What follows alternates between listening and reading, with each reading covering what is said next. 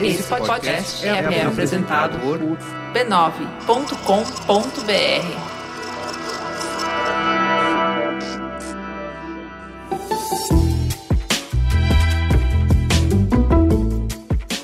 Mamileiros e mamiletes, bem-vindos ao nosso exercício semanal de respeito e empatia. Eu sou a Juva Lauer. Eu sou a Cris Bartes e esse é o Mamilos, o podcast que faz jornalismo de peito aberto.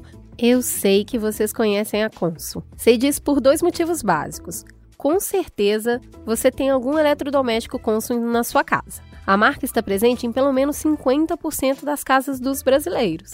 E provavelmente essa marca faz parte das suas memórias afetivas também. Aposto que você se lembra da sua mãe, sua avó, até mesmo seu pai, utilizando algum eletrodoméstico Consul para fazer uma coisa bem gostosa para você comer quando era criança. A marca está há 60 anos unindo famílias na cozinha com afeto e inovação. Só que eu tô aqui hoje para te contar uma coisa sobre a marca que talvez você não saiba. A Consul criou há 17 anos o Consulado da Mulher. É uma ação social que presta consultoria a pequenas empreendedoras no ramo da culinária. Eles investem tempo acompanhando essas mulheres por dois anos em cursos, investem dinheiro, doando equipamentos para empreendedoras associadas e incentivam essas mulheres a investirem em outras mulheres. Mais de 35 mil empreendedoras já passaram por esse experimento, criando uma rede de negócios sustentáveis e transformando sonhos em realidade. Que orgulho falar de um projeto sério como esse. Eu convido vocês a conhecerem mais sobre o consulado visitando a página do projeto. É consul.com/barra Consulado da Mulher. E foi a Consul que nos convidou para conversar um pouco mais sobre empreendedorismo feminino e levar essa conversa dos projetos para muito mais mulheres. Vamos falar? Teta, senta que lá vem polêmica. De acordo com dados do governo federal, três em cada quatro lares são chefiados por uma mulher. E, dessas, 41% têm o seu próprio negócio. Estamos falando de mais de 24 milhões de mulheres. Elas já comandam 43% de todos os negócios abertos no Brasil. Dessas, 79% têm ensino superior, 68% trabalham em casa, 55% oferecem serviços, 33% estão ligadas à área de comércio e apenas 12% à indústria. Esses são números que ganham ainda mais significado quando recordamos que apenas em 1962 as mulheres tiveram direito a ter CPF. Ou seja, há apenas 57 anos as mulheres podem registrar um negócio ou mesmo abrir uma conta em banco. Apesar dos visíveis avanços que temos em relação à conquista do espaço da mulher no ambiente empreendedor, ainda existem muitas dificuldades e desafios. A conversão de empreendedoras, que é o indivíduo que tem um negócio, para dona de um negócio, que é o indivíduo que emprega, é de 40% mais baixo entre as mulheres. A cada 10 empreendedoras, somente 3,9 viram donas de um negócio. Isso segundo dados do Sebrae. E olha, não para por aí. As mulheres raramente têm sócios, trabalham menos horas no negócio, adivinhem por quê? Faturam 22% menos, têm porte menor, tomam menos empréstimos em bancos e, quando fazem, pagam taxas maiores, apesar de serem menos inadimplentes. Sim, existe um longo caminho a percorrer e ele começa ao estabelecer o próprio negócio. Será que eu tenho algo de valor para oferecer ao mundo? Eu sou capaz de ter o meu próprio negócio? Se sim, como vou fazer para ter dinheiro para isso? Quem investiria em mim? Isso ainda passa pela relação das mulheres com o medo de falhar, com estabelecer preço, se vender, falar bem de si mesma, fazer marketing, veja só. Fora aprender a lidar com embalagens, prazos, fluxo de caixa, contratação e demissão. E no meio disso tudo, entender que sua energia é finita e será necessário priorizar e delegar. Adeus controle, olá medo. É um universo muito grande e cheio de desafios, onde, além de saber fazer muito bem uma coisa, você vai precisar dar conta de um, outras várias que nunca passaram pela sua cabeça. Mas quando uma mulher investe em si mesmo, isso muda um pouco o mundo. E é sobre as dores e delícias de ser uma empreendedora e ser mulher que nós vamos conversar hoje no Mamilos. Finalmente, estamos aqui. O Facebook nos recebeu muito bem nesse estúdio fofinho. Tem mamileiro atrás das câmeras. A gente está se sentindo super em casa para a gente ter uma conversa sobre empreendedorismo feminino. E eu vou apresentar agora as nossas convidadas. Quem é você na fila do pão? Eu sou a Márcia Monteiro. eu sou é, aquela que faz o pão. Aquela que faz o pão, ou a comida. Quem é, é você, Márcia? Eu sou Márcia Monteiro, eu sou chefe de cozinha do restaurante Fio de Azeite. Sou paraense, estou em São Paulo há 33 anos e estou com a honra de estar aqui com vocês para passar um pouco da minha experiência, do meu começo de vida na, no ramo da gastronomia e falar da minha experiência, que tudo onde tudo começou no Muito consulado da mulher. Viu? Né? A gente já provou essa comida deliciosa, está super recomendada. Salmão, ó. Seja muito bem-vinda, Leda. Quem é você na fila do pão? Eu sou Leda Beger, eu sou mãe da Raíza e do Matheus, sou executiva também, feminista, entusiasta do empreendedorismo feminino, adoro mulheres empreendedoras e estou diretora do Instituto Consulado da Mulher, que é uma ação incrível da Consul, que há 17 anos apoia mulheres empreendedoras por esse Brasil afora. Que demais, que bom recebê-las. E a gente começa então, Márcia, conta um pouco da sua trajetória. Quando é que você começou a perceber que você poderia ter alguma coisa para oferecer para o mundo de diferente, de próprio, de seu?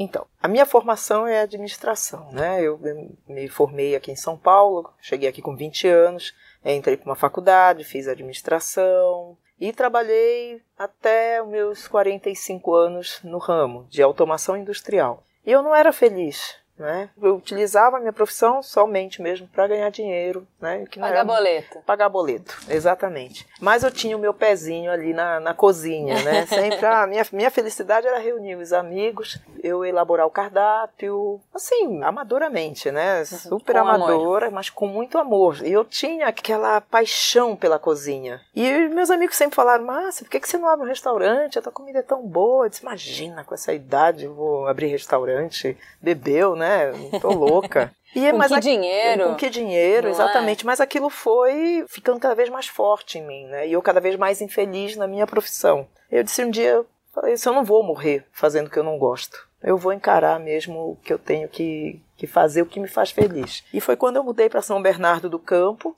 eu tive a felicidade de conhecer o Consulado da Mulher conheci através de uma amiga que disse assim, olha, vai lá, elas dão um apoio, né?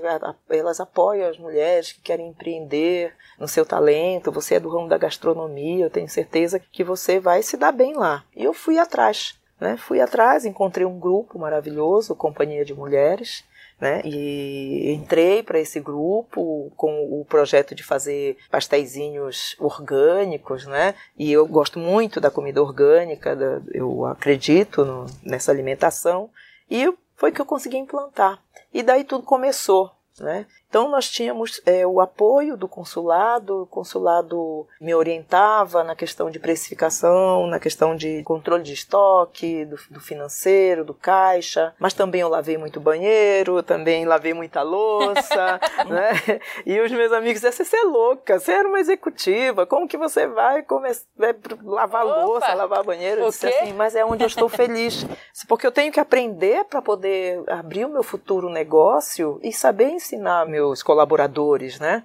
E foi assim onde tudo começou. E fui dentro do, do consulado, para a oficina do sabor, saí do grupo de companhia de mulheres, fui para a oficina do sabor, que é uma unidade que é dentro da, da fábrica, né, da USP, que aí pronto, aí desenvolveu tudo, mesmo que eu trabalhei com mais sete mulheres, e lá eu desenvolvi tudo que o consulado ensinava, eu praticava ali, porque ali é para isso, né? Uhum. O nome já diz, é uma oficina. Então ali você erra, você acerta e foi ali que tudo começou. Mas fiquei dois anos só lá, né? Fiquei uhum. dois anos, porque é o projeto de dois anos. E de lá, se o consulado agora vocês têm que voar sozinhos. Agora vocês já, já demos a vara, já ensinamos a pescar, agora vocês. Caminhar com as próprias pernas. Caminhar com né? as próprias pernas, né? E foi que eu entrei para um, fazer um curso de gastronomia, porque eu achei que eu precisava da técnica. Né? E eu entrei para o Senac, fiz o Senac, muito bom curso. E quando eu terminei o Senac, foram dois anos, quando eu terminei, eu tive a sorte de ter a minha amiga Cintia Antunes, que queria abrir um restaurante. E ela acreditou no meu potencial. Ela disse, Márcia, você tem tudo agora, você já está completa. Vamos abrir um restaurante? Eu disse, vamos, eu só não tenho dinheiro ainda. é um detalhezinho. É o mais fácil, aí né? ela disse assim, não, aí eu, né, a gente, você entra com o seu talento e eu entro com o dinheiro, né? E foi... Então, mas eu acho que na sua fala tem muita coisa que a gente tem que pegar, a gente vai destrinchar ela parte por parte. Sim, sim. Primeiro, eu queria ir pro início, pro zero mesmo, Leda, que é a questão de, assim como ela tinha um sonho e ela tinha um desejo, acho que muitas mulheres vão bater na porta do consulado com um desejo, e é o que a Cris falou na abertura do programa. Muita gente sabe que tá infeliz, Muita gente desejaria produzir de uma outra maneira. Muita gente acredita, que eu acho que é, é esse o nosso lugar quando a gente está dentro de uma empresa. A gente fica executando ordens e a gente pensa, eu faria diferente. Aqui eu faria assim, aqui eu faria assado. Aqui, por que, que fazem assim e não fazem assado? E a gente está sempre questionando. E ao longo de 20 anos de carreira, você vai acumulando muita coisa que você vai observando que você gostaria de fazer diferente. Então eu acredito que esse desejo, ele é comum a muitas pessoas. Mas você tem a responsabilidade de olhar para um monte de gente que deseja e falar: bom, entre os milhares de desejos, entre os milhares de sonhos, aqui tem um potencial de realização. O que que te faz ver separar uma coisa da outra? Quais são os critérios, quais são os fatores que te levam a perceber que esse sonho já está maturado, ou ele tem perspectiva, ou ele já está no ponto de ir para o planejamento? Acho que a primeira coisa é a clareza de propósito que uma pessoa tenha na sua missão de vida, sabe? É, a gente percebe sim muitas pessoas às vezes até ganhando muita grana, ganhando muito dinheiro, mas infelizes fazendo aquilo que fazem, que é o que a Márcia colocou, assim, você fica com uma insatisfação crescente, eu não vou morrer fazendo isso. E aí começa o sonho de empreender. Em geral, o sonho que dá certo, ele está vinculado com um propósito de vida que é muito mais do que ah, eu vou fazer bolo para vender. Não é esse o propósito, esse é um meio. O teu propósito é o quê? Talvez levar alimentação saudável para as pessoas, ou é levar alegria, ou é levar momentos de celebração. Então, quando a pessoa descobre o propósito, acho que é o primeiro passo e o mais importante para empreender. Por que, que eu quero empreender? Não pode ser só ganhar dinheiro. Ganhar dinheiro é um detalhe. Numa história tão rica, tão completa como essa que você colocou, que requer é, qualificação, experiência, aprendizado, o dinheiro passa a ser um detalhe. Quando você está pronta, obviamente também é um empecilho, você tem que ir atrás de financiamento, de crédito e tudo mais. Mas tem uma série de coisas que vem antes. E no consulado, para nós, acho que o primeiro passo é de fato acreditar nas mulheres e no potencial delas. É investir, porque às vezes quando ela começa a falar de um sonho, ah, eu estou trabalhando em X coisa, mas eu quero trabalhar com confeitaria, eu amo confeitaria. A maioria das pessoas no entorno, a família, o companheiro, às vezes até os amigos, ah, que que é isso? Você é besta, né? Você está ganhando tanto lá, você tem um trabalho tranquilo, você tem um vínculo protegido, você vai sair para vender bolo. Então tem muita gente para jogar para baixo. E o nosso papel como consulado da mulher é estar ao lado, é apoiar, é acreditar nelas e falar você pode sim. Claro que você tem que ir atrás de um monte de coisa. Sim. Qualificação, formação, você tem que aprender, é, formar rede, comercializar, desenvolver produto, ter criatividade para criar um diferencial. Mas a primeira coisa, acredita em você mesmo. Você pode. Você pode. Eu acho super interessante você falar isso, Leda, porque a gente fala muitas vezes que a gente está pegando um bico. Sim. Que a gente é uma free. Ah, eu tô exato. fazendo um freela. Então, assim, a gente tá sempre colocando o nome desse talento numa caixinha bem pequenininha, né? Uhum. E eu acho interessante isso, que muitas vezes a gente fala, ah, eu, eu sou muito amadora. E eu gosto da etimologia da palavra, porque o amador é aquele que faz com amor. Então eu acho que se tem uma coisa que a gente ao longo do tempo desenvolveu é fazer as coisas com amor. Eu costumo falar, por que, que é tão difícil para mulher ser feliz, né? Porque mulher para ser feliz é difícil demais, porque não basta ela ter o dinheiro. O entorno dela é Uhum. envolvido no processo de felicidade. Né? Então, para uma mulher ser feliz, provavelmente ela vai querer que os pais dela estejam bem, aí o, o marido bem, os filhos bem, os amigos bem. Se ela tem tempo, se ela tem disponibilidade emocional para estar com as pessoas que são importantes para ela, isso faz parte do processo de felicidade. Né? Então, o dinheiro ele vem como um, um processo de viabilidade do negócio, mas esse momento um que a Juliana estava falando, eu lembro muitas vezes das pessoas falarem, e eu acho que o contexto social é um validador desse processo do amor, que é, menina, você é tão boa nisso. Sempre. Tem sempre alguém que fala, Sim. nossa, como você tem um raciocínio claro Sim. pra conta. Como você é boa nisso. Ah, Imagina. Aham. Ou mulher que não sabe receber elogio, né? Imagina, isso é tão fácil. É só fazer assim. Não, não é. Meu Deus, você é realmente boa nisso. Aí você fica um tempão gastando seu tempo pra provar pra pessoa que você nem é tão boa nisso, não. Uhum. Ela que tá te elogiando demais. Então eu acho que isso é uma primeira luzinha que a gente pode acender quando a gente tá desenvolvendo alguma coisa como amadora, né? Como aquela que faz com amor. Tem gente validando? Tem gente falando que eu sou boa nisso. Eu sinto que eu sou boa nisso. Lá quietinha, quando eu tô quietinha, eu provo a comida que eu fiz, ou visto a roupa que eu costurei e falo: "Eita, ficou bom isso, hein?"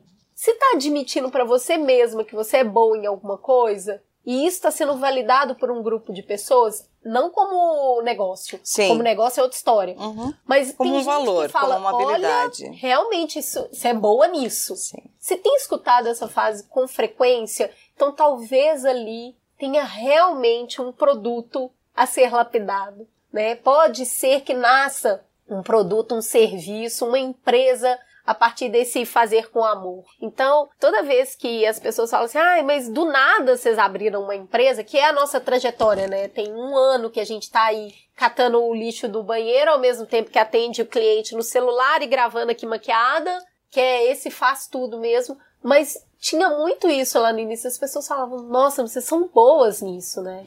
Vocês fazem isso bem. E eu acho que é importante o que você traz para uma conversa que vai mostrar para as pessoas como diagnosticar se elas estão no momento de se atirar na piscina.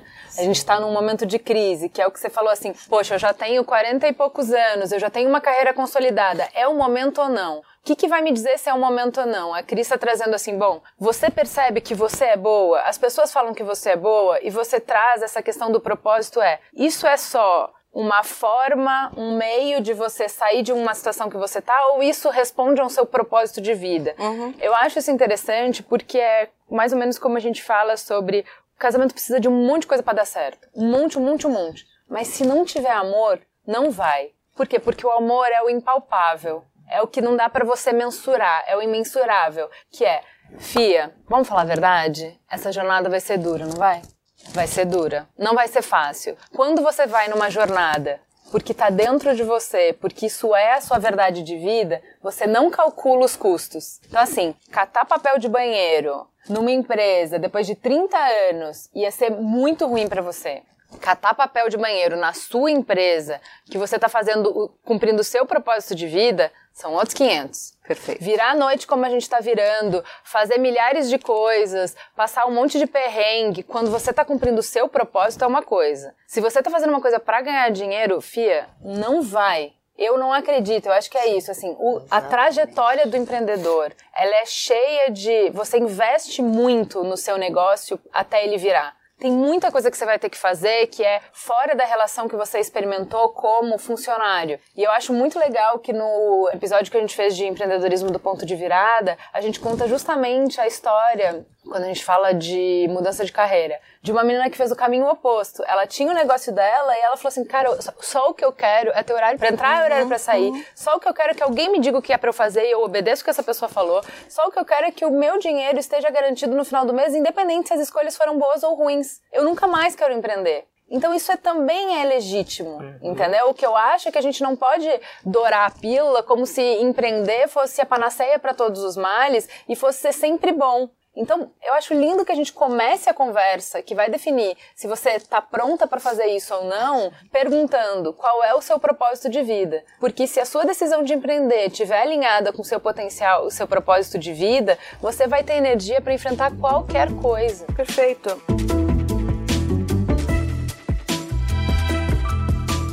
Agora que a gente fala nesse ponto de empreender por necessidade, não necessariamente por um desejo, a gente fala sobre os desafios de empreendedorismo feminino, mas sabe que tem um recorte e ele não é só de gênero, ele é também de raça. E aí a gente resolveu perguntar para Ana Paula Xongani, que é uma das empreendedoras de sucesso que nós conhecemos, quais são as principais barreiras que uma mulher negra precisa ultrapassar para ter o seu próprio negócio. Quando a gente fala sobre os desafios do empreendedorismo feminino no Brasil, a gente não pode esquecer que o empreendedorismo feminino é a princípio negro. A maioria das microempreendedoras do Brasil hoje são mulheres negras. E isso diz muito sobre nós e nosso ponto de partida. Eu sempre gosto de lembrar que mulheres negras empreendem desde que o Brasil é Brasil, desde as mulheres negras quituteiras, as mulheres negras em alguns períodos da história já foram as mais ricas do Brasil, depois dos homens brancos, né? Porque a gente sempre foi uma força de trabalho e hoje a gente ganhou um novo nome, que é o empreendedorismo. Porém, o empreendedorismo de mulheres negras é um empreendedorismo, na sua maioria, de necessidade. Isso significa que a gente não pode deixar de trazer uma lente para observar que mulheres negras empreendem porque não são absorvidas pelo mercado de trabalho. E essa não absorção é fruto, é fruto do racismo estrutural. Por isso, eu acho que esse é o nosso primeiras dificuldades, é perceber que o empreendedorismo é por necessidade. Então, quando a gente empreende por necessidade, a gente já tem um outro olhar sobre o que a gente está fazendo. A gente tem outras necessidades, outras urgências, outros movimentos, né, outras prioridades, enfim. E tudo isso impacta positivamente e negativamente nos nossos negócios. Positivamente porque somos criativas e negativamente porque emocionalmente é muito mais difícil empreender abaixo do racismo estrutural. Então eu colocaria aqui como uma primeira dificuldade o racismo estrutural, uma segunda dificuldade é, que a gente vem vencendo com o passar do tempo é a autoestima, né? Eu sempre falo que empreender é um processo de autoestima, porque você precisa acreditar no seu potencial de trabalho, você precisa acreditar no produto desenvolvido por você, você precisa acreditar que você vai ter mercado de trabalho que vai consumir. Então, como eu sempre digo nos meus canais, autoestima transforma. Então, é um processo muito profundo de construção de autoestima que mulheres negras passam para empreender, né? Então, se a gente pensa que a gente está num país que a gente mal se vê, que a gente não se vê como empresárias, como empreendedoras, que a gente não se vê como belas, como bonitas na TV, nas revistas, nos jornais, em todos os lugares, num, num, país que a gente pouco se escuta, seja ele no rádio, em podcasts, em palestras ou na sala de aula, como construir essa autoestima para que a gente chegue no momento do empreendedorismo. E o terceiro ponto, aqui um pouco mais pragmático, é o acesso a crédito. A gente tem várias instituições financeiras, mas essas instituições financeiras têm como maioria dos seus funcionários homens e pessoas brancas, logo a leitura sobre essas mulheres não são de empreendedoras ou empresárias. A maioria dos negócios no Brasil, eles crescem a partir do fomento financeiro de grandes instituições, mas esse acesso ao crédito, ele é impedido para mulheres negras por conta do racismo de quem as julgam como empresárias ou não. Esse, sem dúvida, foi um dos maiores impeditivos do Ateliê Xongani, que nos, nos seus 10 anos de história nunca teve acesso ao crédito, fosse de fato suficiente ao tamanho dos nossos projetos.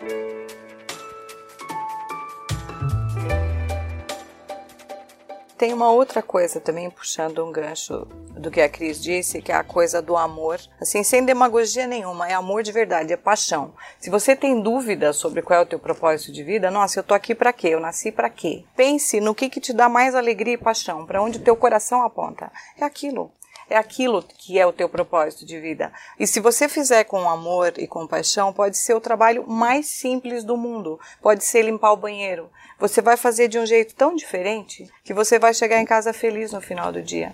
E aí, nesse sentido, obviamente, o dinheiro é um fator de higiene. A gente precisa de dinheiro para pagar a escola do filho, para comer, para vestir, para todas as outras coisas. Mas se ele for vazio, você vai murchar também. Então, às vezes o dinheiro é até menor, mas a tua satisfação de entregar o teu melhor para o mundo é o valor que nós trazemos. Cada ser humano tem o seu valor único, independente da função ou da atividade que ele escolha. Então, um vai se realizar, entregar o seu amor para o próximo, cozinhando, fazendo comida. Disse que cozinhar não é um trabalho, é uma maneira de amar o próximo. O outro, a outra pessoa vai ser sendo jardineira, a outra vai ser sendo nutricionista. E aí o gancho que você falou, o bico, o bico em geral, ele é um complemento para a tua atividade principal. Se tem uma necessidade urgente, você precisa de uma grana extra para alguma coisa, você vai fazer um bico, mas você tem que separar. O bico eu estou fazendo para complementar minha renda, não é essa a minha paixão, não é esse o meu propósito. Com o meu propósito, ou eu vou trabalhar vinculado a uma empresa, que é uma escolha, tem as suas vantagens também, tem pessoas que nascem com o dom e com o talento de servir, por exemplo.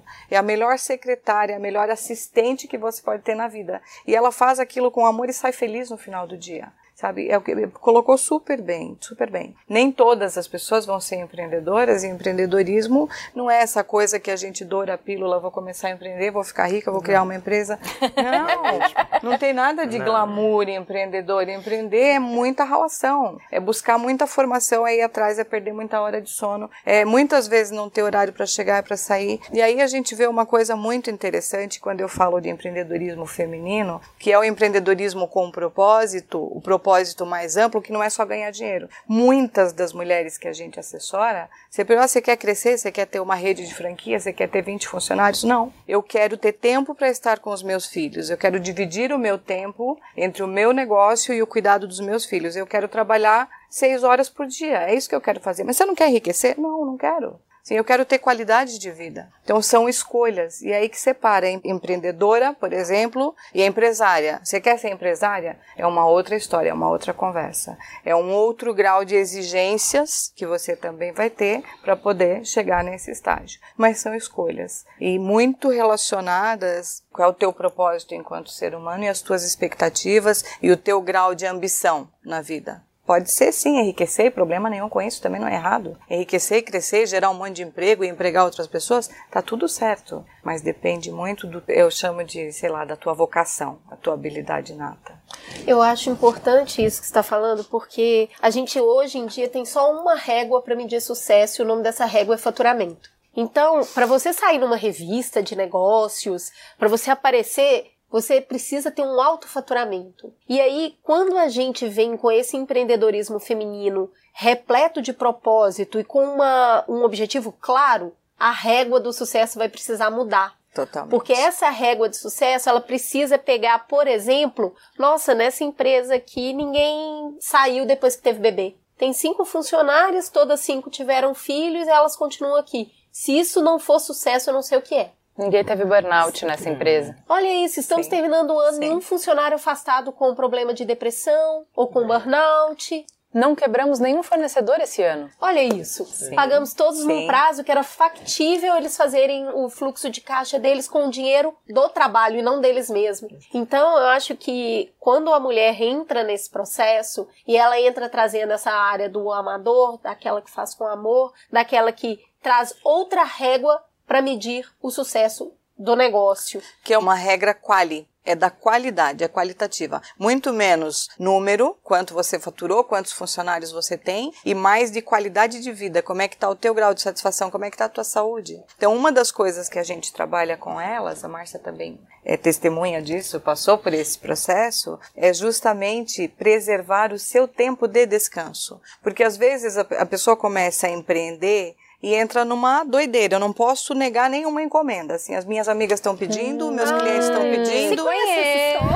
Eu não posso dizer não. Qualquer pauta que aparecer, eu tenho que Conheço. aceitar. Não, é o quê? Eu tô começando, eu Exato, tenho que eu dizer, vou tenho fechar que- a porta. eu tenho que- Tenho que abrir exato. porta, não é e mesmo? aí você vê, daqui a pouco ela Isso. tá trabalhando 18 horas por dia, vem a Não, história não, do daqui a burnout. pouco ela não tá conseguindo entregar e tá se queimando por achar que ela Exatamente, era obrigada a abrir exatamente, porta, não é mesmo? exatamente. Conhecemos, conhecemos isso. É, é não, é não negar trabalho e dar desconto para fechar. Sim. Vai dando Sim. desconto, porque, né? Vai que, olha, as contas vão vencer, eu preciso dar o desconto. E aí, a primeira vez que nós duas negamos um trabalho por causa de valor, tipo, olha, não faz sentido esse valor pra gente. Olha, eu vou te falar, eu acho que eu fiquei gelada uns 15 minutos de nervoso, de falar, meu Deus, isso não aparecer mais ninguém. Sim. E será que a gente tá fazendo isso certo? Será que a gente virou estrelinha e, e tá cobrando muito? E agora, como é que faz? Então, assim, eu acho que esse processo de ter medo, que é, é- é esse medo do desconhecido, que é o será que eu vou estar fazendo certo? Esse frio no estômago, eu acho que ele fica mesmo. Ainda hoje é difícil, né? E tem a ver com uma coisa que você falou há pouco, eu acho que isso também é gênero. Assim, quer queira, quer não, a gente, mulher, tem uma certa dificuldade para aceitar o seu próprio valor. O valor do Reconhecer. seu tempo, reconhecer. Porque E a gente finitude. mistura, a gente mistura muito assim o tempo dos afazeres domésticos, do cuidar, do cuidar da- dos filhos, do cuidar dos pais, do cuidar da roupa, que não deveria ser só nosso e a gente está trabalhando para isso, para desmistificar a tarefa do cuidado e da reprodução da vida. Ela não pode ser exclusiva das mulheres, ela tem que ser compartilhada. Mas a gente cresceu ouvindo que assim fazer comida, limpar a casa é o teu trabalho, faz parte parte do dia a dia. Não faz mais que obrigação. Exato. E aí você acaba não dando o devido valor para as tuas coisas, para os teus talentos, para as tuas habilidades, para o trabalho que você entrega, para a tua hora de trabalho. A coisa, você nunca passou por isso? A coisa de às vezes ter vergonha de falar, não é, o bolo custa 200 reais. Poxa, mas quantas horas você gastou naquilo? Uhum. Sabe? E os ingredientes que você Não, e o colocou, talento, e a não qualidade. importa, porque às vezes você Exato, gastou duas horas, exato. mas você gastou duas horas porque você sabe, porque Faz você tem... melhor. Você se Porque preparou você se 200 preparou horas para então isso. a gente tem exato. muita dificuldade. Mas eu queria trazer para você, passando essa primeira etapa do ok, então eu entendi, eu tenho um amor, esse negócio que eu quero abrir, ele nasce de um talento que eu tenho, que eu reconheço, que as pessoas reconhecem, ele tá calcado num propósito de vida. Sim. E aí, eu acho que vem a parte mais difícil pra gente, que é enxergar que só o amor também. Um amor e uma é cabana não vai pra lugar nem- algum. Amor é essencial, sem amor você não vai ficar junto, mas um amor e uma cabana não vai te levar a lugar algum. E aí a gente precisa de um caminhão de coisa, não é? Sim. É assim, primeiro, vamos pra primeira parte, que é uma coisa é você ter o talento pra cozinhar. Certo. Daí, para ter um negócio, existe uma ponte que é você precisa pensar, formular um produto. Exato. Que é, desse amor de cozinhar, eu vou fazer um food truck, desse amor de cozinhar, eu vou fazer um negócio de marmitinha, desse amor para cozinhar, eu vou fazer brownie e vender nas empresas. O que que eu vou oferecer para o mundo em termos de quais são os produtos, qual é o processo, quanto custa, por quanto eu consigo vender? Como é que foi esse processo para você transformar uma coisa abstrata e abrangente, que é um propósito de vida, um amor, um talento, Sim. numa coisa que é formatada, tem um tamanho, tem toda uma série de cálculos que é um produto. Ainda mais comida, que se você comprar errado, estraga, perde. Assim, é um cálculo muito justo, né? Pra poder fazer o negócio virar. É, é mais ou menos justo, mas tem que ser mais justo do que menos, né? é, é, é assim, tudo começa, a gente tem que fazer um plano de negócios, né? É, Pode ser uma linguagem té- técnica, mas nada mais é do que você se programar. É ver o ponto, ver o público ao redor, se vai consumir aquele teu produto, qual a necessidade daquela região, né? Isso foi feito. Quanto você tem de caixa para gastar com como que você pode começar, quantas refeições você pode tem condições de vender por dia, porque você também não pode entrar com tudo e sem saber o, o- o seu público. Nesse caso é melhor faltar do que sobrar no começo. Né? Puxa vida, ó, três pessoas vieram aqui e não tinha mais almoço. Ah, mas amanhã então a gente faz mais três almoços. É assim, eu comecei vendendo 15 refeições por dia. Esses grila mesmo, mas 15. O meu propósito para ser o melhor dos mundos, assim, mais ou menos, para se pagar, eu tenho que vender 70. né? Mas vamos com calma, vamos vendendo os 15, vamos segurando, aí foi aumentando, foi aumentando. Hoje eu cheguei nos 70. Né? Ah, então peraí, já Hoje- tem, já tem, você já falou várias coisas importantes aí. É, A mas- primeira coisa é, então tá, entre a minha paixão, agora eu preciso tirar, eu mergulhei muito fundo no que que eu sou e no que que é importante pra mim. Agora antes de ter um produto, eu vou mergulhar muito fundo nas pessoas. Quem são as pessoas Pessoas. pra quem eu tô falando? Qual é o contexto? Onde que eu tô vendendo? Uhum. Quanto dinheiro elas têm? O que que elas precisam e o que eu tenho pra oferecer? E aí eu vou formar uma possibilidade de um produto. Exato. Ok, montei o meu produto, Sim. eu tenho que saber que eu não vou sair no momento zero já alcançando o O que eu ponto de equilíbrio. Exatamente. E eu acho que isso é um aprendizado, gente do céu. Quando eu saí da agência, eu tinha dois meses de caixa para manter minha casa. Se não tivesse virado, eu ia ter que voltar a trabalhar. Não faça isso, amiga. Olha bem pra mim, não faça isso. Que coisa irresponsável de se fazer, entendeu? Eu acho que isso é uma coisa importante de, de se dizer. Assim, isso foi antes de eu ab- a gente abrir a empresa, foi quando eu fui começar só como freela. Acho que assim, você tem que entender que tem uma série de imprevistos que podem acontecer Acontecer. e que você tem que se preparar e você tem que ter um colchão para pelo menos ter seis meses, que é o justo para que você dê o seu negócio. Você não pode dizer que o negócio não deu certo porque você investiu um mês nele. Porque você investiu dois meses. Ele nem aprendeu a engatinhar e você está exigindo que ele corra. Então, eu acho que isso também é um aprendizado importante. Ó, Você entendeu a sua paixão, o seu talento, você entendeu a sua vocação, você vai formatar o produto. Depois que você formatar o produto, que é a parte do planejamento, amiga, nessa fase de planejamento você vai guardar dinheiro. Você vai ter um dinheiro para que você possa investir no seu negócio. Exato. Quer seja seu, quer seja de um investidor. Mas você não vai formatar o seu negócio botar. Eu achei muito interessante, um amigo meu me falou isso. Que assim, você não pode colocar uma arma na cabeça da sua ideia e falar, ó, ou você vai dar certo em um mês.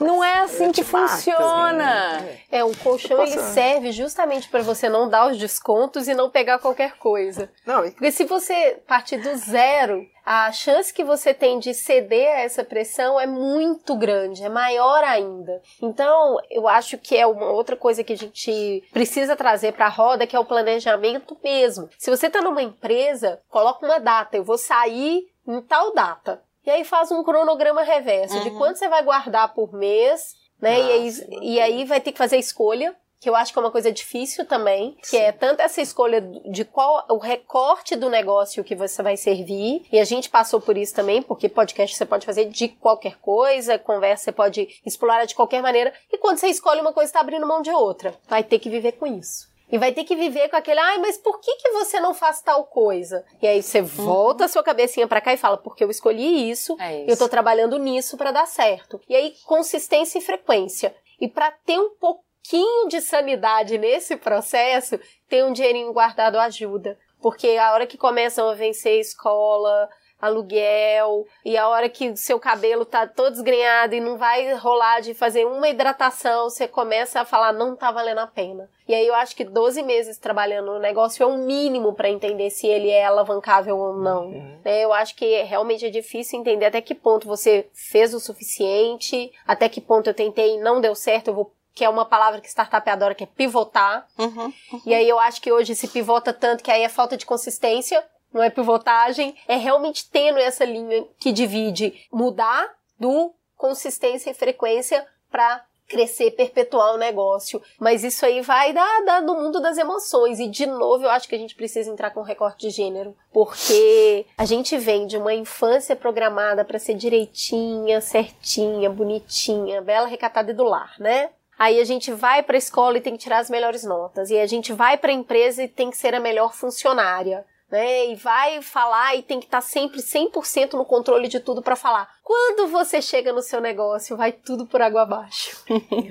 É o mundo do descontrole. Gente, e aí, eu, eu tava falando isso com a Juliana outro dia, um monte de medo de- da gente começar a ter um monte de mulher infartando. Porque chega no mundo dos negócios, todo dia falha alguma coisa. Todo dia Apagar alguém. incêndio o dia Eu, eu costumo né? falar assim, no final do dia eu olho meu WhatsApp e falo, deixa eu ver com quem eu falhei hoje. Porque é assim. Então é tartaruga fugindo. Que se você tivesse uma pra tomar conta, óbvio que ela não fugiria. Mas que você tem que cuidar de 100, foge. É que eu acho que essa experiência, principalmente pra você, você pode trazer isso pra gente. Quando a gente tá numa empresa, então você ficou 20 anos numa empresa, você tem uma função. E aí você consegue ser boa naquela função. Quando você abre o seu negócio, o trabalho ele não termina. Quando você falou da importância que vocês passam para as mulheres de, de determinar, de separar o tempo, o que me veio na cabeça não foi sobre crescer ou não, mas foi justamente sobre essa lista de tarefas que é interminável. Porque, assim, para trazer mais pessoas para o seu negócio, mais clientes, você poderia estar tendo mais iniciativas de divulgação. Se você só pensasse em iniciativas de divulgação, você já teria suas oito horas por dia trabalhando só nisso. Mas não é só isso. Você também poderia pensar, por exemplo, em melhorar o produto. Então, pensar em cardápios alternativos, Sim. pensar em que outros tipos de serviço você poderia oferecer para aproveitar a estrutura fixa que você tem lá. Então, por exemplo, ah, Hoje, a minha forma de trazer rentabilidade é só com esses lugares sentados. Tá bom, mas à noite o restaurante está vazio. Então, à noite eu poderia oferecer o espaço, alugar o espaço para saraus. Porque aí eu construiria uma comunidade ao redor do meu restaurante e aí meramente eu diminuo o peso da estrutura fixa para o restaurante. Se você quiser só pensar em produtos diferentes, em formas diferentes de trazer rendimento para o restaurante, você também tem suas oito horas ocupadas. Se vo você trabalha com equipe, não trabalha com equipe, Certo. você é, no final, é responsável por todas as pessoas que estão ali. Então, se você for parar para pensar o RH da sua empresa como se deve, você vindo de uma empresa grande, Sim. que você sabe as técnicas de RH que existem, os modelos de controle de gestão, de motivação, de recrutamento, de seleção. Se você simplesmente for fazer uma seleção adequada, um recrutamento adequado, se for fazer um treinamento adequado, se for fazer um programa para que as pessoas tenham uma noção, uma gestão de carreira, não sei o quê, você usa suas oito horas. E eu posso aqui ficar o resto da live falando todas as coisas que você poderia fazer e deveria estar fazendo para sua empresa crescer mais e melhor. E se você quiser fazer tudo isso no primeiro ano, você vai ficar absolutamente infartado. Doida. É verdade. Não é? É, com certeza. Acaba o seu trabalho alguma hora? Não. Acaba. É, Antes de dormir, você sempre fica pensando, se programando, né? É, por exemplo, um exemplo bem real. Ontem, no restaurante, chefe, uma reserva para 25 pessoas amanhã, na hora do almoço. Eu disse, ah, bacana, só porque eu tenho, eu tenho, eu tenho, né? Tadinha, ela tá aqui, ó, Coisa palpitando. boa também traz estresse, né? a gente Juro não que não. fala isso. Não, eu tô super tranquila. Porque também depende muito de como você orienta a sua equipe. Mas aí você deixou aí, né? Não é? Você delegou. Não, e tá deleguei. coisa Aí difícil foi que eu também. fiz. Equipe, vamos lá, cozinha. Ó, amanhã tem essa reserva, vamos programar, já o cardápio vai ser esse, vocês têm que fazer isso, já começa o, o dia já colocando o frango para assar, já vai adiantando as bistequinhas, né? Eu já sei. E elas também já conhecem essa rotina. Né? Então, mas elas só precisam de uma orientação. Eu deixei tudo certinho lá para elas. Eu tô super tranquila aqui. Porque é uma equipe que já está comigo há três anos. Ai, difícil, Não é? equipe, né? É uma equipe Ai, que amiga, são dava pra a- fazer uma as live meninas. São as minhas meninas, assim, é meu braço direito, esquerdo. E olha que eu tenho duas nigerianas na minha cozinha, né? Assim, que não falam a língua, o português fluentemente, mas já estão, assim, bem eh, empenhadas em, no trabalho, na rotina, no tempero, do jeito que eu gosto, como é o cardápio. O prato tem que sair lindo. Eu falo para elas sempre. O prato, todos os dias, é sempre como se fosse o primeiro. Nunca assim, pode ter 70 pratos para entregar. É sempre o primeiro. Porque eu quero que saia perfeito. É o cliente que vai receber. É aqui é a identidade de vocês que está indo lá para fora. Né? E eu não nego o conhecimento. Isso é muito importante também. Para quem trabalha com uma equipe, você não tem que negar o seu conhecimento.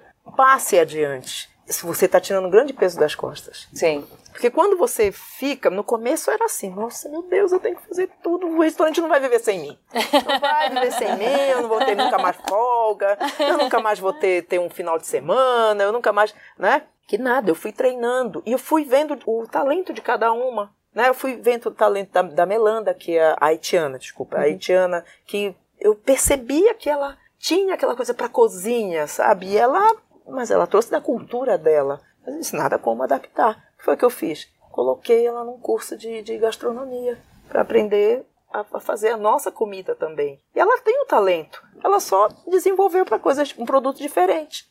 Ela é meu braço direito. Tem a, a, a Gislânia, que trabalhava no salão. Infeliz no salão, servindo. Dizer, meu Deus, essa menina não tá feliz aí. E ela vira e minha chefe, tem alguma coisa pra fazer aí na cozinha? Tem alguma coisa pra fazer aí na cozinha? Ah, tem.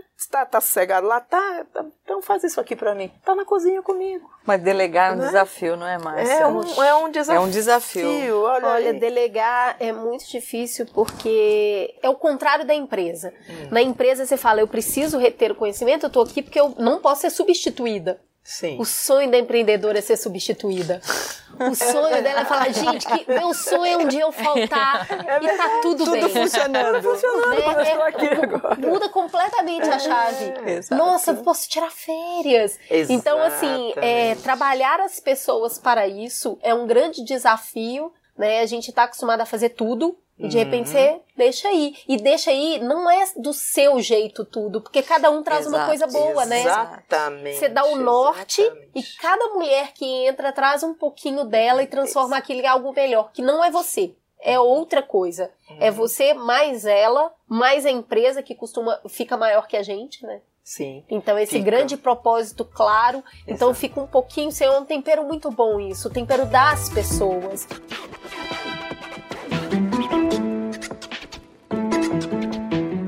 Gente falou aqui de dois temas que dão frio na espinha, né? Que é colocar preço e vender. E aí a gente pensou, vamos colocar uma adulta nessa mesa aqui para dar as dicas práticas de ouro. Como eu e a Ju aprendemos muito com a Denise Damiani, a gente falou, vamos trazer ela aqui para compartilhar um pouco desse conhecimento com as ouvintes. Bora lá, Denise. Primeiro é sobre vendas. Todo mundo sabe que sem venda não tem negócio, né? A venda é a alma do negócio. O problema é que a maioria das pessoas associa vendas quando a gente fala, ah, vendedor, gosta de vender, sabe vender, muita gente associa isso com uma pessoa que é chata, ou que é desonesta, ou que é insistente. Se você acha isso de um vendedor internamente, obviamente vai ficar muito difícil você querer aprender a vender e querer fazer o trabalho de vendas. E a venda não precisa nem ser chata, nem desonesta, nem insistente, muito pelo contrário. Eu acho que cada vez mais se entende que a pessoa vende bem aquilo que ela gosta, que ela acredita, que ela sabe que é bacana, e aquele vendedor de carro velho, usado e estragado já não cola mais com a nova ideia de que você vende aquilo que você acredita, que você vende aquilo que você prepara com carinho, né? Então eu queria falar primeiro sobre para quem você delega a venda. A maioria das pessoas que não gosta de vender, o que que faz? Acha que vai delegar isso para alguém outro. Então contrata gente para vender, para poder se livrar dessa tarefa. O problema todo é que se você é um pequeno empreendedor e não tem um, um budget, um salário enorme para poder pagar, você vai contratar gente para vender que é fraco, que é ruim, que é mau vendedor. Porque as pessoas boas e fortes e que sabem vender provavelmente estão empregadas em algum lugar que pague bem, ou algum lugar que possa dar uma carreira. Então, cuidado, porque se você paga mal, você vai contratar gente ruim. Se você contrata gente ruim, essa pessoa não vende. Essa pessoa não vende, você leva meses para poder descobrir que ah, aquela pessoa que você contratou com tanta esperança não vende. Então, você manda a pessoa embora. Aí contrata outro, de novo barato, de novo ruim, de novo não vai vender. Então, às vezes, você passa meses, vários ciclos, achando que o problema está na pessoa que você contratou e que você contratou errado e que você vai achar a pessoa certa. O que eu queria dizer para vocês é que essa pessoa que vende bem não vai custar barato. Se ela não vai custar barato e você não tem um, um, um salário alto e uma recompensa alta para dar, você não vai conseguir contratá-la. Então, o empreendedor precisa aprender e saber trabalhar com vendas. Se você não fizer isso, dificilmente você vai conseguir delegar isso para outra pessoa. Então, como é que eu faço para aprender a vender, né? Se eu entendo que o que eu estou vendendo é bacana e vai servir a outra pessoa, a primeira coisa que eu preciso é me colocar no lugar dessa pessoa que vai comprar. Então, saber entender qual é o problema, saber como é que aquilo que eu tenho para vender, seja produto ou serviço, vai resolver o problema do outro, é o primeiro passo. Então, saber ouvir o seu cliente. Ao invés de você chegar com alguma coisa pronta, que seja dizendo eu tenho isso para vender, a pergunta é qual é o seu problema? Como é que eu faço para resolver o seu problema? E a partir daí eu te digo o que, que eu tenho e o que, que eu posso fazer para poder resolver o seu problema, totalmente ou parcialmente. As pessoas que eu conheço que mais têm sucesso nas vendas são as pessoas que sabem ouvir o cliente, sabem adaptar o que elas têm para contar e o que elas têm para oferecer ao problema do cliente, ao invés de querer colocar goela abaixo o produto ou o serviço que eu tenho, independente do que, que o outro está precisando, pensando ou procurando. Então, essa coisa de se colocar no lugar do outro. Depois, ser flexível. Para você vender bem, você tem que ter basicamente reputação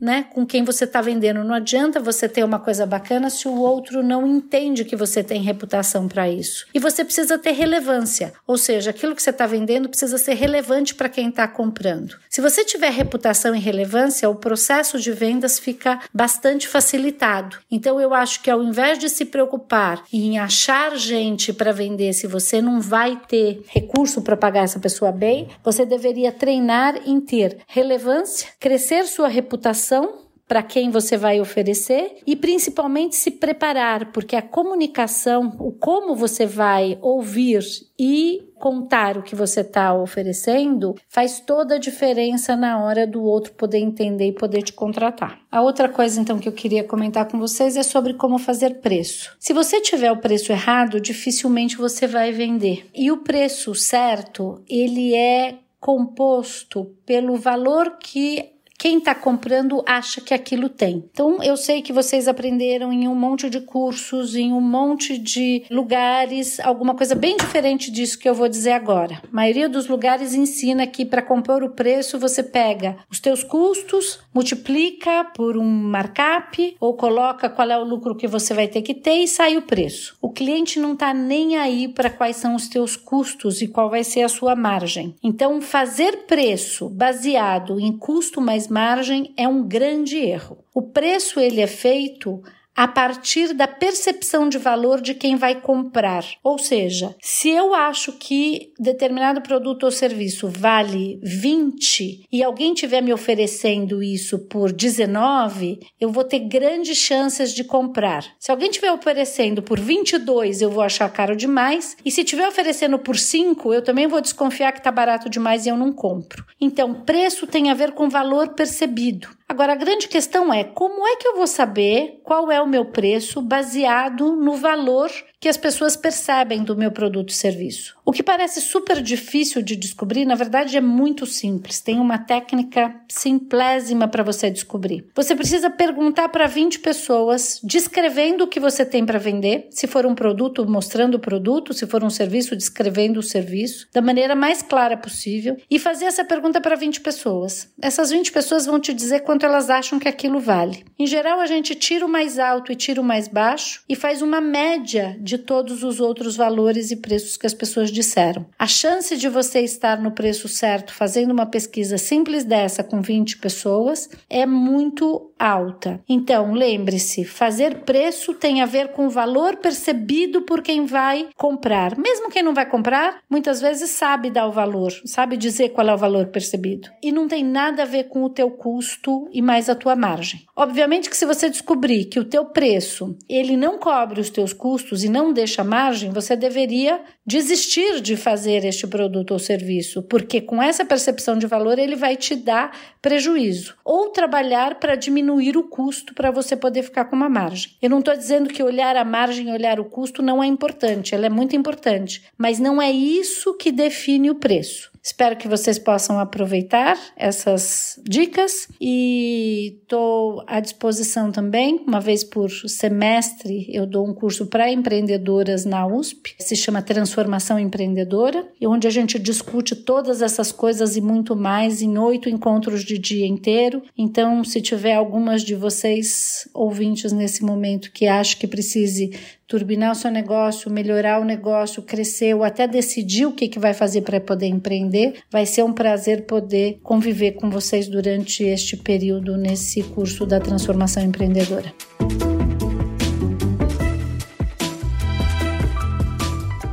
Gente já falou de como é que você sabe que você tem um propósito e, e trazendo o que a Cris falou, é esse propósito que vai agregar outras pessoas, que vai fazer a menina que estava no salão, a menina que veio de outro lugar, se encantarem por isso e ficar nessa empresa e te ajudarem a construir essa coisa que a Cris falou que é maior do que você.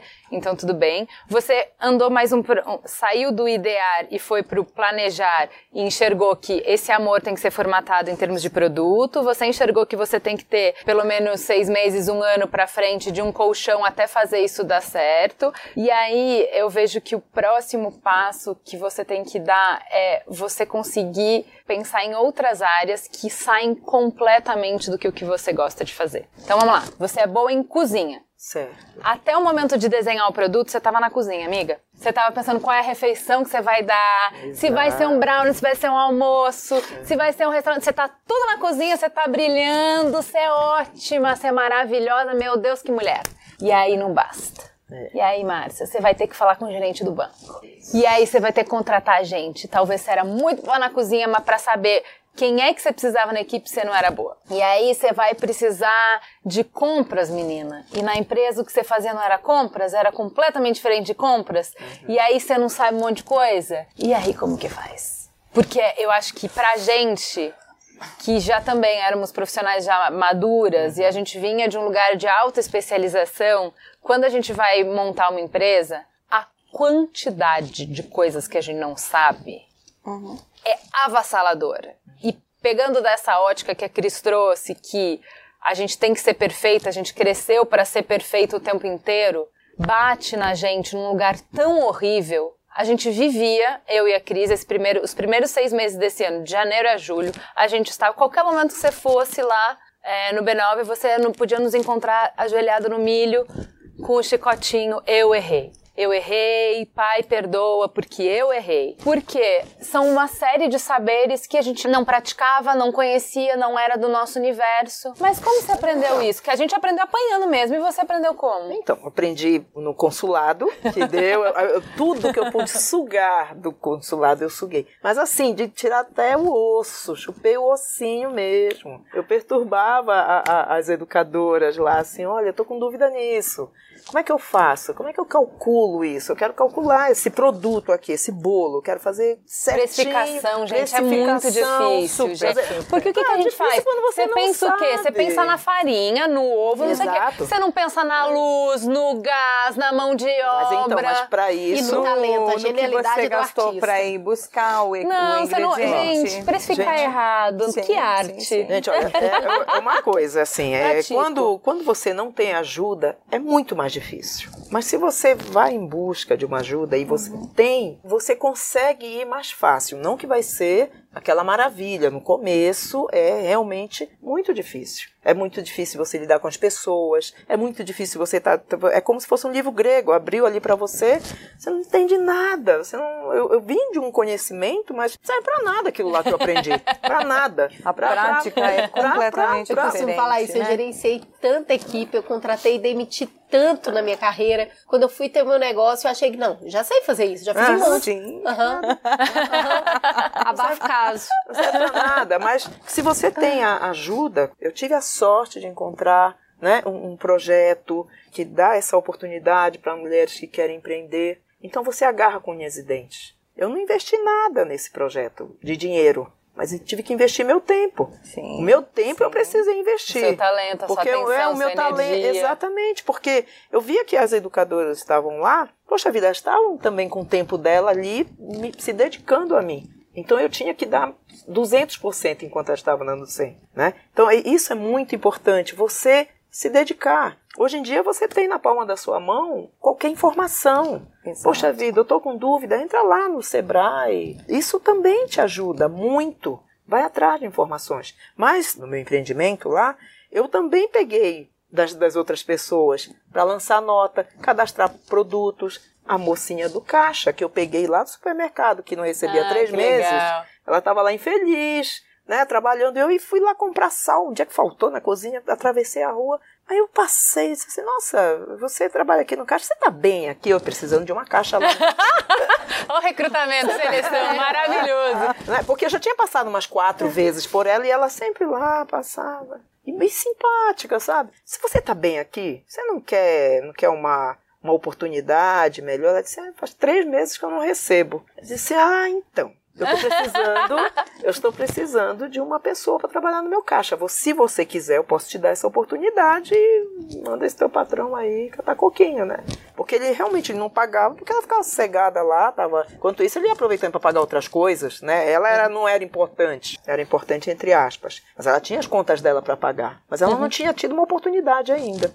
Tá comigo há três anos. Peguei dela. Então, olha, você vai me ajudar no financeiro, você vai me ajudar a lançar as notas, você vai me ajudar a controlar o caixa, você vai ficar no caixa, né? Porque eu peguei aquilo que ela tinha lá que estava sendo desperdiçado, porque não tinha movimento no mercadinho, e trouxe para mim. E hoje em dia, ela que eu pego só as notas, assim, um bolo de nota, e olha, toma que filho é teu. Porque essa é uma parte que eu não gosto, falo mesmo. Não tem coisas dentro de uma empresa que você abomina, o meu é papel. E às vezes você não quer, Né? nem você não quer lidar com aquilo, você não quer Exato. aprender. Então você acaba formando no empreendimento, é como uma rede de apoio, onde você exerce, aproveita o melhor do talento e da habilidade, da vontade de cada pessoa. Exato. Né? Então, só tem uma coisa que é fundamental, voltando ao que você estava falando ali, entre você perceber a tua paixão, o teu amor, ótimo, é o primeiro ponto, assim, ter o teu propósito claro, mas daí até aquilo virar um negócio, necessariamente você vai ter que se debruçar nos números, não tem como você fugir disso. Opa! Com certeza. Não tem uma coisa que é o planejamento financeiro. Sim, você pode se planejar, olha, eu vou guardar X por mês mês, daqui a X tempo eu vou ter lá o meu colchão, a minha reserva, que vai me permitir trabalhar com tranquilidade por um período e não ter aquele desespero que a ideia tem que dar certo em dois meses. Mas tem um outro aspecto também que às vezes não é assim, nem sempre a vida funciona como a gente planeja.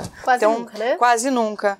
Tem circunstâncias que o empreender não é só uma vocação, um desejo, uma paixão, mas é uma necessidade. Assim, acontece muito entre nós mulheres o empreendedorismo por necessidade, porque você tem que botar comida na mesa, Uhum, você claro. tem que dar conta dos boletos que estão lá e de repente você perde o emprego e faz o quê? Então a gente vê muito isso. Às vezes é a oportunidade que você tem, tipo, ah, empurrou a vaquinha pro precipício. Agora então eu vou me dedicar para o que eu amo. Mas aí você precisa ter, de fato, a primeira coisa é o planejamento financeiro. A gente fala plano de negócio, isso que a Márcia fala.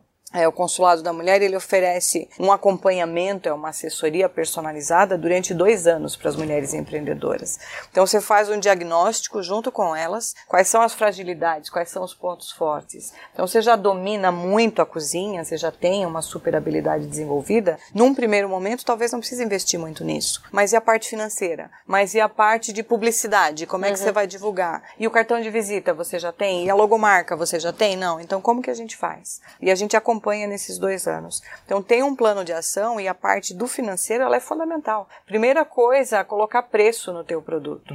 Que é A isso que tem a gente muita tá- dificuldade, muita né, dificuldade, gente? muita, Muita muita, muita. dificuldade. E tem muita lenda por aí que fala, ah, é só você pegar o que você gastou de material e jogar 20% em cima. Nada disso, nada disso. Gente, mas ó, uma coisa bem boba Não, sobre precificação que eu não, não saberia falar em relação ao restaurante, eu vou falar em relação a gente, né? A gente vai fazer palestra. Aí você fala assim, ah, é o preço de uma hora de trabalho. Amiga, você tá entendendo porque você vai quebrar toda vez? Toda empresa que você fizer, você vai quebrar. Se você pensar que quando você precifica uma palestra, é uma hora de trabalho. O tempo para você prospectar. Porque para vender uma palestra, você vai em 4, 5 reuniões. Até você, você vai responder quantos e-mails, quantas horas de responder e-mail tá. Então, isso é o tempo de prospecção. Aí tem o tempo de Locomoção. negociação. E a locomoção? Que você vai ter que falar com a pessoa, e você vai ter que mandar proposta, quantas propostas você vai ter que mandar. Isso é uma outra coisa. Aí a outra coisa é, ok, você vai preparar a palestra, quantas horas você gastou para preparar aquela palestra. Põe aí. Aí depois você tem o, o trabalho do financeiro, que é uma vez que você foi lá,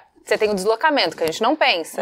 Então tem deslocamento, tem que voltar. Tudo bem, você fechou um dia, você não fechou uma hora para fazer uma palestra. Ok. Fora isso, você tem o trabalho do financeiro administrativo. Para receber aquela palestra, você vai ter, põe aí, pelo menos mais umas 10 horas. Acabou que no final, o que você estava precificando como uma hora de trabalho, pelo menos por baixo, tem umas 20 horas, tranquilamente. Como é que a sua empresa não vai quebrar, amiga, se você acha? Amiga, faltou só a produça, né? Que é outra coisa também que a gente não põe. Também, também. Porque você tem que estar vestida adequadamente, penteada, pra poder ir lá e levar a- o cartão de visita da sua empresa é você. É, a gente tá Então, colocando um num produto que a gente que a gente sabe porque eu não saberia falar em termos de restaurante. Sim. Mas é uma coisa tão básica, tão simples, que assim, como que você não vai quebrar se uma coisa que custa 20 horas de produção, você precifica como uma hora? Amiga, você vai quebrar todas as vezes. Entende? Eu acho que precificar é uma parte bem delicada porque precificou errado, você não vai conseguir vender pra ninguém porque você exagerou no preço,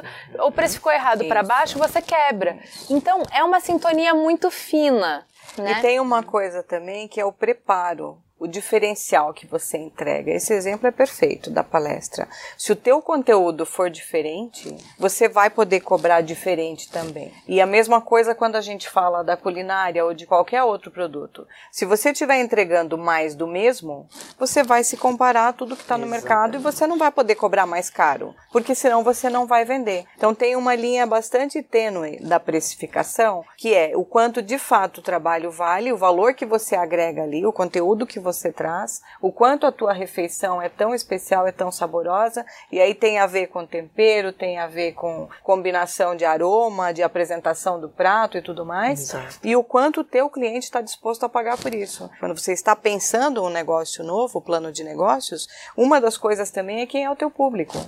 Se você vai trabalhar, você vai fazer palestra só em empresas pequenas, que não tem faturamento alto, que não tem grana para pagar, você vai trabalhar mais, muito mais, você vai ter escala, talvez você vai ter Uhum. 10 palestras por semana e vai receber pouco. Se você quer trabalhar com empresas top, que tem condições de pagar um trabalho mais elaborado e mais especificado, você vai ter que ter um preparo para isso também e vai se direcionar para aquele público com o qual você quer interagir. O Então, teu mas- restaurante, da mesma maneira. Quem é o cliente que você quer? É aquele que vai comer prato feito todo dia? Não tem nada errado com isso. Você vai ter que se adequar para aquele público e para ter volume. Então, Ou você mas- quer uma coisa mais sofisticada, mais charmosa, que é um outro perfil e um cliente que paga um pouco mais. Até a louça, né? É, Exato, mas uma coisa que a exato. gente aprendeu que eu acho que também é difícil para quem vem de empresa é o seguinte: tem uma parte da precificação que ela é de trás para frente, que é o limite desse prato é 20 reais.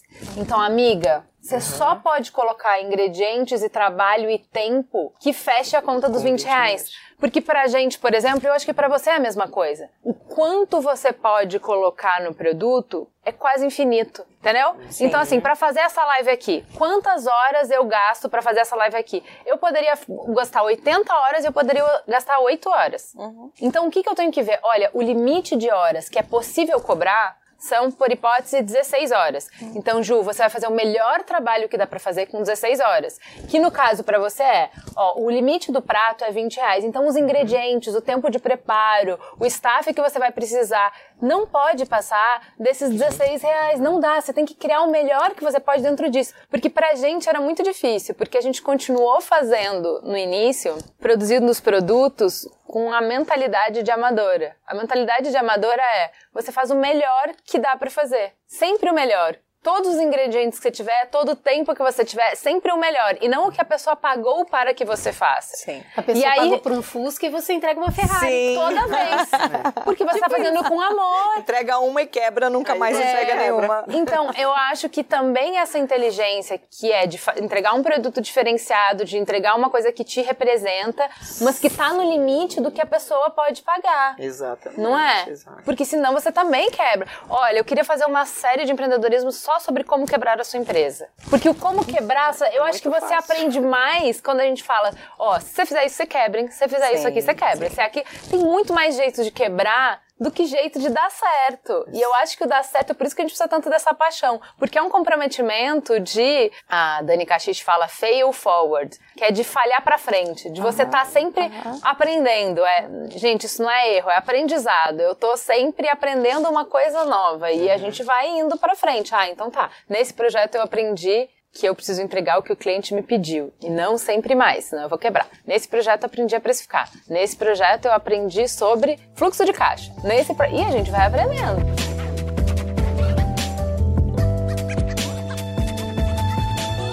É o core da empresa é uma coisa que você vai trabalhar geralmente 20% do tempo. E 80% do tempo vai ser tomado pela todas as áreas associadas que empreender faz parte. Mas o core, que é o seu talento em forma de produto, né, é aquele que você vai levar para todas as outras áreas. Então, assim, eu acho que realmente não adianta você ser uma grande empresária, mas não ser boa no core. E não basta ser boa no core, porque existe toda uma série de coisas no empreendedorismo que você vai precisar colocar em ação. Acho que os desafios estão colocados, acho importante a gente falar sobre a realidade do que acontece no dia a dia do empresariado, Sim. do empreendedorismo, as nossas ambições são muito importantes a serem levadas em considerações quando a gente está montando esse projeto de futuro. E eu acho que a gente podia passar o dia inteiro aqui falando sobre os desafios, as dores e as delícias, mas o que eu queria focar para a gente passar para o encerramento aqui é o, como vocês enxergam hoje, você está trabalhando com esse monte de mulher, você tem mulheres junto com você, como que você enxerga essa rede que vem se informando com essas mulheres entrando agora para empreender, mas consciente de quem elas são e do que elas querem colocar para o mundo. Que diferença isso faz? Em que momento isso passa a transformar, mexer com a energia e de outras coisas que não o próprio negócio dela? Tem uma palavra que a gente tem usado muito, muito nas discussões que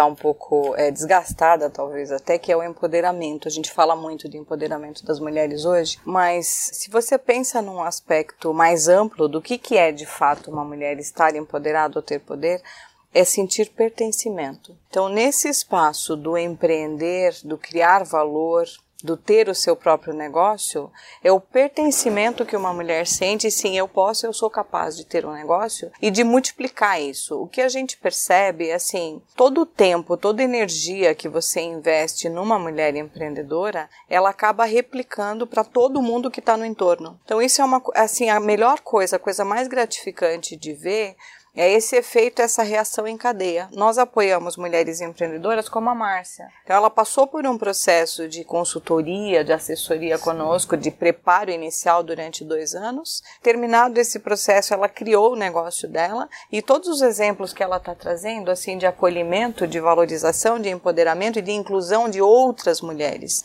de outras pessoas que vêm para o negócio. Então, eu acho que a gente traz isso nato, essa coisa de querer incluir mais gente. Assim, de replicar o investimento que você recebe. E é investimento que a gente está falando não é só o dinheiro. É muito pelo contrário, o dinheiro é uma parte pequena. É o tempo, é o carinho, é o afeto, é a energia que você coloca neste negócio que você empreende, né?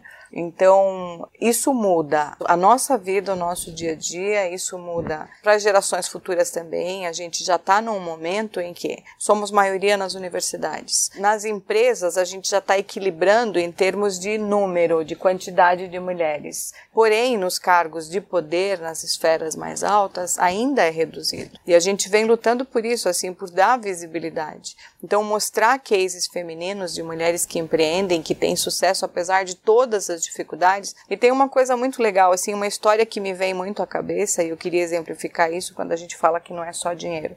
É um caso que para mim foi muito marcante. Alguns anos atrás teve uma empreendedora que fazia parte de um grupo conosco e num determinado momento a gente fez uma roda de conversa para entender o que foi que a tua vida mudou a partir do negócio. Assim, você começou a empreender, em que que mudou a tua vida? E o depoimento dela foi uma coisa tão simples, assim, no primeiro momento foi difícil de entender a profundidade do que ela estava dizendo. Ela falou: olha, o que mudou na minha vida é que agora eu posso cantar. Eu falei: oi? Como que é isso? Ela falou: não, é porque na minha casa, quando eu era criança, adolescente, meu pai não me deixava cantar em casa por questões religiosas. A gente só podia cantar os hinos da igreja. E depois que eu me casei, o meu marido não me deixava cantar porque ele falava que a minha voz é horrível. Eu começava a cantar e ele me mandava calar a boca. E depois que eu comecei a ter o meu negócio e botar o dinheiro dentro de casa e eu compro as coisas que eu preciso, eu canto a hora que eu quiser e canto a música que eu quiser. Gente, então isso é uma coisa que transcende. Quando a gente fala não é dinheiro, sim, dinheiro é importante, dinheiro é essencial, mas ele é um detalhe.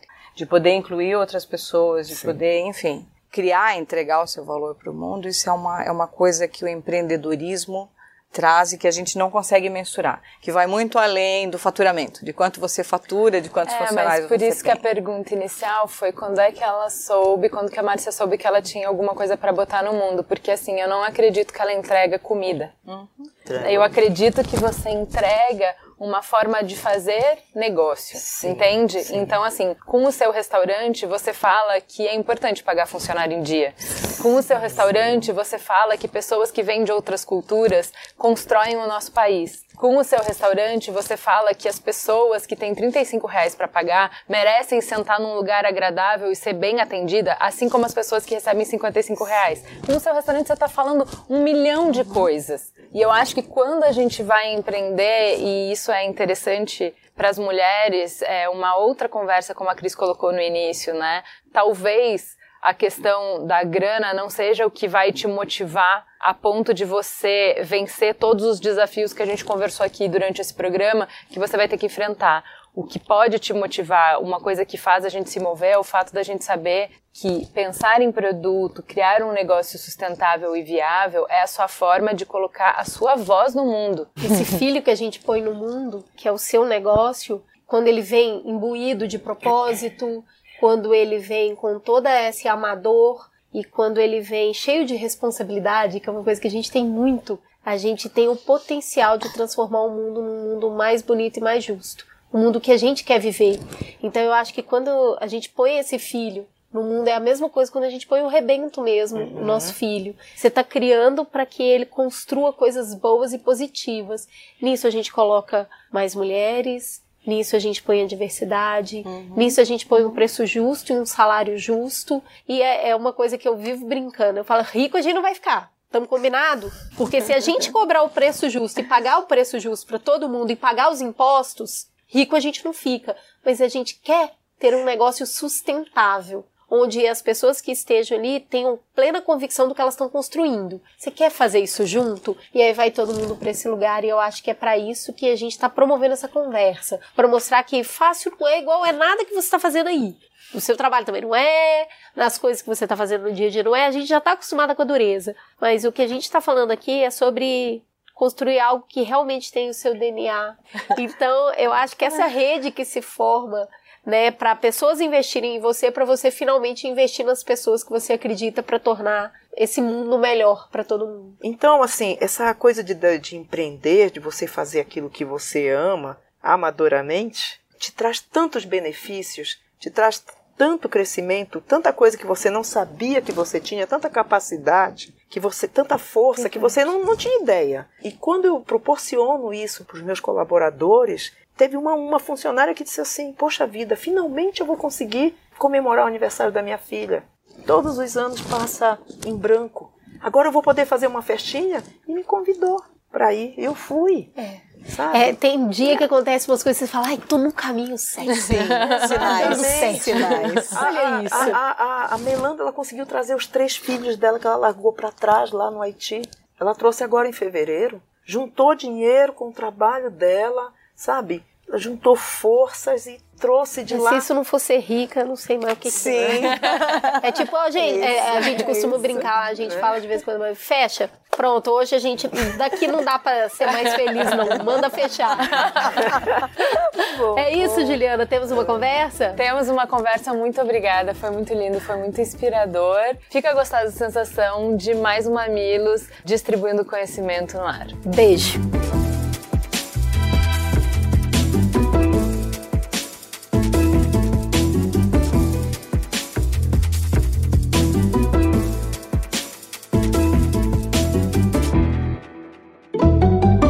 Mamilos jornalismo de peito aberto.